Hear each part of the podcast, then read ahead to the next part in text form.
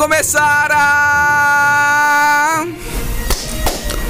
Tempestade Mental! Eita, essa vai ser uma tempestade mesmo, porque vai. Hoje, vai fritar. divididas em parte 1 parte 2. Vamos falar sobre os cismas. Três grandes cismas: Quais são? cisma do Oriente, cisma do Ocidente e o cisma protestante, protestantismo. E nessa parte dois. 1, nós falaremos, então você que está nos ouvindo exatamente agora pela Rádio Pérola FM 104.9 ou pelo podcast Os Filhos de Maria, vai ouvir o cisma sobre o cisma do Oriente e o cisma do Ocidente. E o E ci- a parte 2 e a parte 2 semana que vem, que é o próximo podcast, ou pra você que tá na rádio, semana que vem. Que é o mais próximo da nossa realidade, né? Sobre protestantismo. Exatamente. Então vamos parar de enrolar e vamos começar com o primeiro, senhor Lucas, o E é o cisma cisma do Oriente. do Oriente. Oriente é pro lado do Japão. Vamos supor, traça uma linha no meio do planeta. Quem vai pro Japão é o Oriente, quem vai pros Estados Unidos é o Ocidente. Não, não, Geograficamente. não é pra de cima pra baixo? Não, Ixi. linha de Greenwich, Oriente e Ocidente. Ah, é do lado direito e do lado esquerdo. É hemisfério sul e hemisfério norte. Ah, olha. Vi- Vamos vi- lá, geografia. É vivendo e aprendendo, hein? Eu sempre confundo Luciene. essa parte. Don't help. É. Então vamos lá, senhor Lucas. O que É, aconteceu nisso aí? Exatamente, a gente vai dar um contexto histórico da época. É, o nosso contexto histórico começa em 306, mais precisamente, senhor Lucas. Pra você colocar um ponto aí primeiro, o cisma, o cisma mesmo, é, lá assinado, acontece em 1054, o cisma do Oriente, o primeiro grande cisma. Em 1054, a gente tá voltando atrás dos pré-antecedentes, que é no início do século IV, com Constantino. Isso. Constantino, se- é, Santa Felicidade e Santa Perpétua, que a gente falou no Santo da Semana, a gente lembra que elas foram martirizadas. Então, antes de Constantino, a igreja era perseguida brutalmente em todos os lugares que ela ia. E aí, Constantino vem, sua mãe muito católica, que é conhecida como Santa Helena, né? Constantino vem e decreta por influência de sua mãe, decreta que a não perseguição da igreja. Eu só vou abrir um parênteses aqui, Matheus, que muitas pessoas falam que a igreja católica começou a partir de Constantino. E isso, Ah, isso eu ouço bastante, hein? isso é fake. E eu lembro. Fake news. E eu lembro do Alexandre falando isso aí, hein?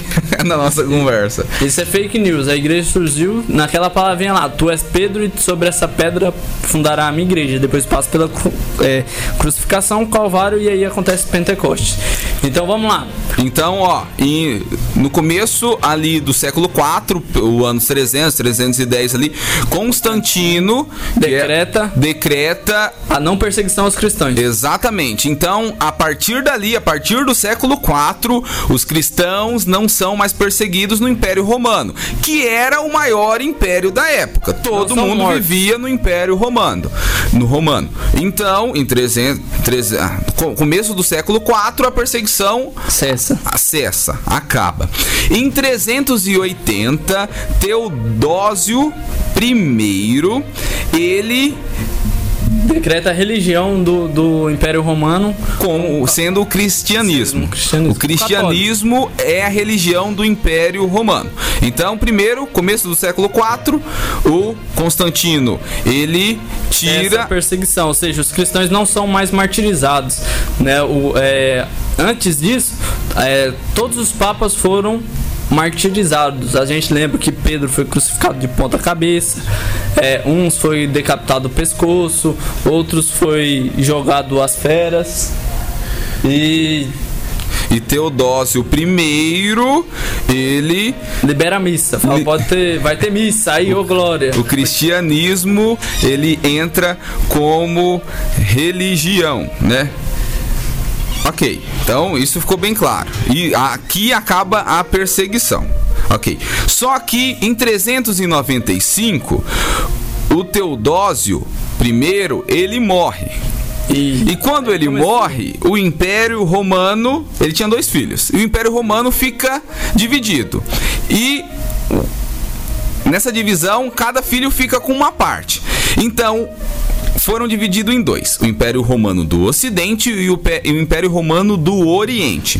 O Império Romano do Ocidente fica em, fica, fica em Roma, naquela época. E o Império Romano do Oriente ficava em Constantinopla. Que hoje é a atual Istambul, na Turquia. Exatamente, ali no nosso. Oriente também chama é Império Bizantino na época. Se você vê Sim. arte bizantina, é tudo de lá. Então, né, depois que é, Teodósio I morre, é dividido em Ocidente e Oriente. Um fica em Roma, o do Ocidente, e o do Oriente fica em Constantinopla, a, ou Império a gente, Bizantino. Por enquanto, a gente vai falar muito no, nesses impérios e imperadores, ou, ou seja, politicamente. Porque o Papa e o papado ele está resolvendo questões é, teológicas. Está tendo acontecendo nessa época muitas heresias. A, a, gente lembra de São Leão Magno, São Gregório Magno, que eles combatem muitas heresias que estão fazendo com o nome de Jesus Cristo e eles vencem é, esplendorosamente essas heresias. Então acaba deixando um pouco de lado essas questões políticas que vai fermentando o que vai o que vai fermentando o, o cisma em 54 Continuando a divisão do Império Romano dos dois filhos. Uh, ah tá, acontece uma coisa muito importante. Eu vou voltar um pouquinho.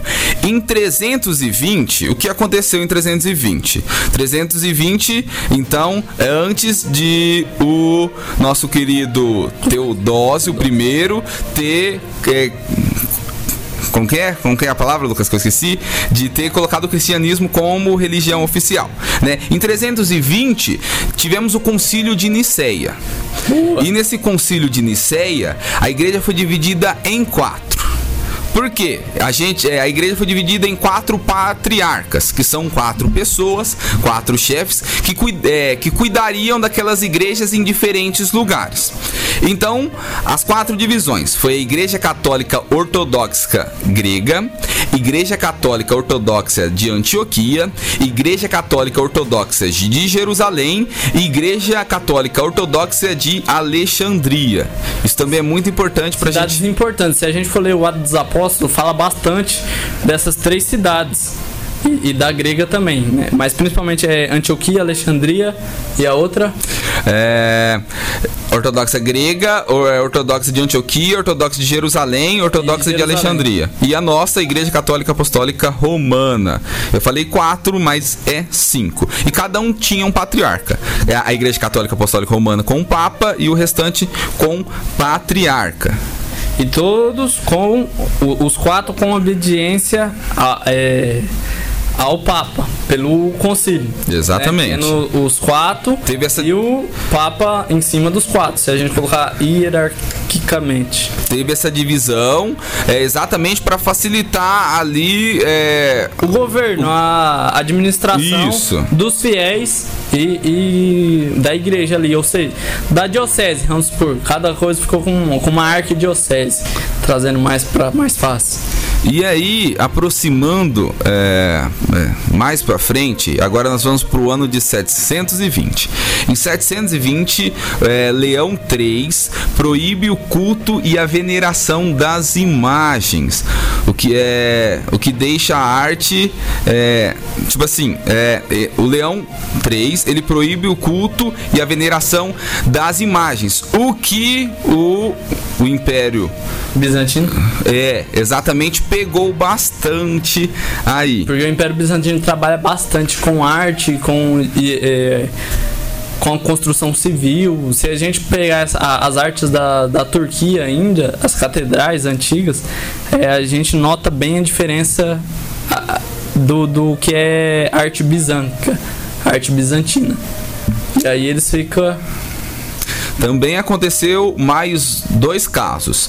Um é o cesaropapismo, que é o rei e imperador estar por cima da igreja, que foi outra coisa também imposta pelos reis, que a igreja ficou bastante dividida. Por quê? Porque a igreja, a igreja de Roma batia muito nisso e não queria isso de jeito nenhum. Só que isso estava acontecendo na igreja do Oriente, na igreja bizantina, que também foi foi um, uma, uma briga muito boa.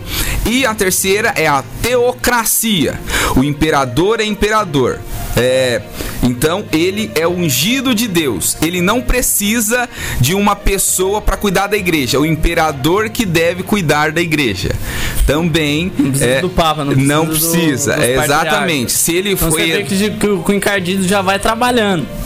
Se ele foi eleito imperador, é porque ele foi o escolhido de Deus, entendeu? E isso dividiu muito, né? Dividiu muito os nós romanos dos orientais. E aí, no ano de 1054, né, contamos o, um, um histórico que é muito Acontece importante. A. Acontece a divisão em 1054. Então tudo que a gente contou isso aí foi levando, levando, levando até que em 1054 tudo é, um, um, Papa excomunga o outro. Um, é, o Papa excomunga o, o. O, Leão Nono, que é o, pa, que é o, o Papa que é o Papa, é o Patriarca Miguel Celulari. E o Patriarca Miguel Celulari excomunga o Papa. O, o Patriarca da Igreja Católica Ortodoxa. E o Papa é da Igreja Católica Romana. E o que acontece para essa gota d'água é, são é, os ortodoxos, é, para eles é indiferente colocar fermento na Eucaristia ou não. Para nós, a nossa Eucaristia não tem fermento, porque o próprio Jesus ele fala que é o pão sem fermento no seu Evangelho. Outra coisa é a fonte do Espírito Santo. Os ortodoxos acreditam que só vem de Deus Pai. Eles não acreditam na Trindade. Né? Se a gente é, que o Espírito Santo vem de Deus Pai e Deus Filho. Eles só acreditam que o Espírito Santo vem de Deus Pai. E aí o, o copo já estava cheio. E outra coisa é a assunção de Nossa Senhora ao céu. A igreja nunca achou e nunca vai achar o corpo de Nossa Senhora, os restos mortais. A gente tem relíquias de Paulo, relíquias de Pedro, mas de Nossa Senhora ela foi assunta em corpo e alma ao céu, não por mérito dela, mas por mérito de Cristo. E os ortodoxos é, não não crê nisso. Então é, ajudou mais ainda a fermentar para acontecer o cisma. E outra coisa importante é a língua. Nós, ocidentes, começamos a nos comunicar e a ter os ritos em latim. E já os ortodoxos em grego. E, e, no meio desse bolo todo aí entre império e imperador, é, tá, surgiu uma nova religião no mundo, o islamismo.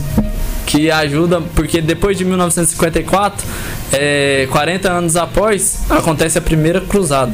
Pode voltar.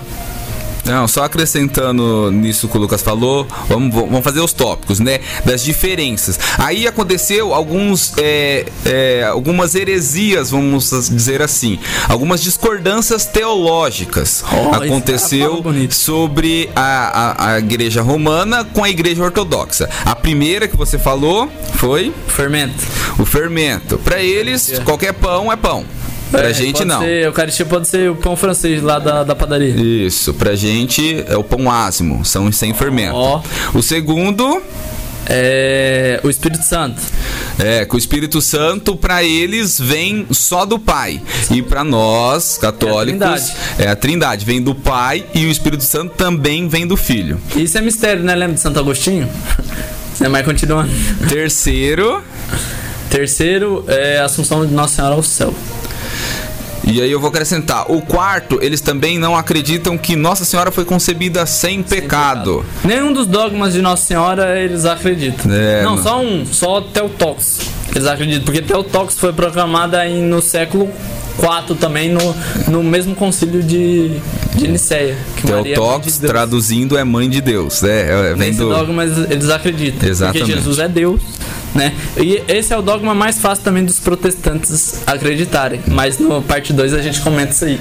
É. Então, do, do, dos dogmas marianos não acreditam que ela é concebida sem pecado e. Virgem e assunta aos céus. Exatamente. E Outra coisa também é a questão das imagens. Todos nós acreditamos é, nos santos, só que tem naquela época tinha uma diferença. Como lá era o Império Bizantino, uma arte muito conhecida é a arte bizantina, em quadros. Até hoje não é nem cai, tá?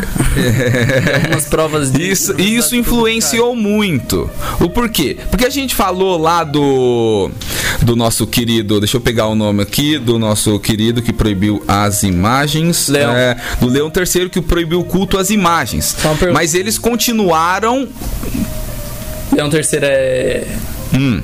é, é Papa ou Leão III, eu não anotei aqui. Eu já vou atrás. Que eu só, vou, se eu não me engano, ele é. Ele proibiu o culto à veneração das imagens. Ah, tá.